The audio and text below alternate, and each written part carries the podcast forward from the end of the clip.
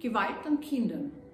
Wir lesen immer wieder davon, dass Mütter, Väter, Stiefmütter, Stiefväter Gewalt, und zwar schwere Gewalthandlungen an Kindern verüben.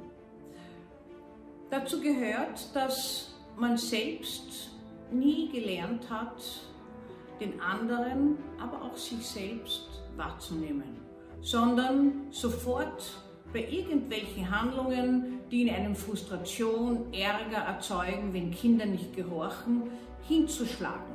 Das Kind sozusagen als Giftbehälter zu nehmen und für alles unverhältnismäßig hohe Gewalt anzuwenden, wenn es nicht das macht, was man will. Wenn wir uns vergegenwärtigen, dass Menschen gefühlvoll umgehen lernen, wenn sie es selbst erlebt haben und dass das Abbild davon im Gehirn die Spiegelneurone sind. Das heißt, ich selbst bin in meiner Bedürftigkeit, in meinen Wünschen, Sehnsüchten seinerzeit von meinen frühesten Bezugspersonen wahrgenommen worden. Und wenn das der Fall ist, dann kommt es zu einem Austausch, zu einem dialogischen Austausch und auch ich werde fühlend. Ich fühle mein eigenes Leid wie auch das des anderen. Genau das geht Menschen, die schwere Gewalt an Kindern anwenden, verloren.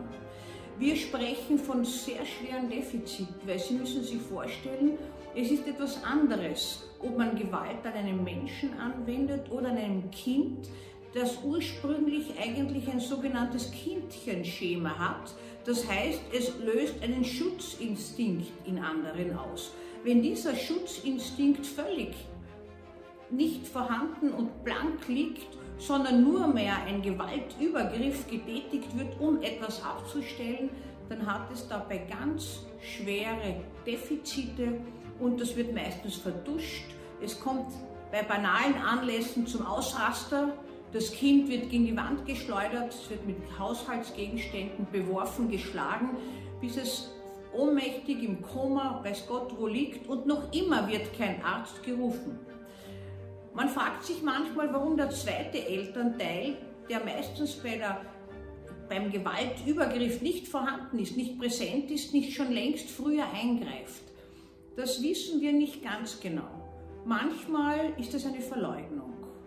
Die Menschen sind vom Partner oder von der Partnerin, die Gewalt anwendet, abhängig und haben immer wieder die Illusion, es hört eh gleich auf, es war nur einmal. Und übersehen mit der Zeit, dass diese Gewalt immer mehr zunimmt, glauben die Lügen des schlagenden Partners und glauben auch, dass das Kind an irgendetwas ganz anderem leidet. Das Kind selbst, immer loyal zu den Eltern, verstummt in seinem Leid. Das Kind sagt es nicht innerhalb des Familienverbandes und wenn in einer ganz abgeschwächten Form.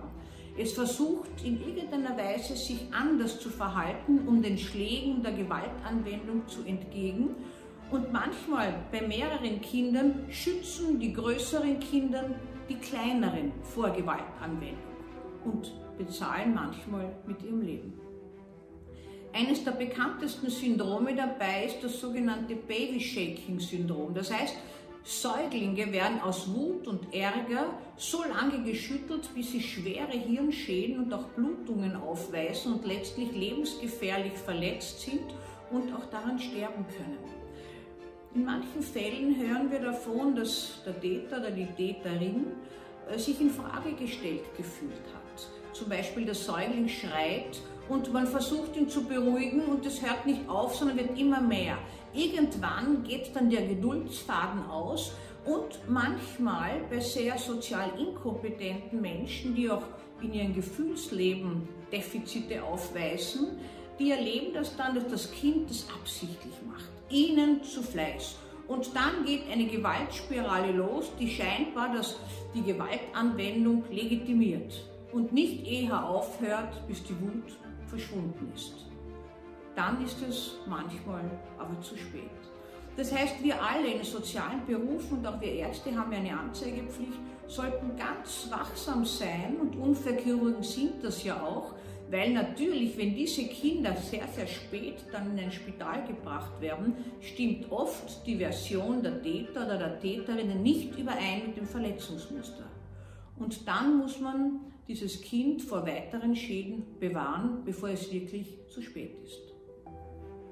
Dieses und ähnliche Fragestellungen können Sie gerne in meinen anderen YouTube-Videos anschauen. Es beinhaltet immer Themen, über die man eigentlich nicht spricht, aber die eigentlich jeder weiß.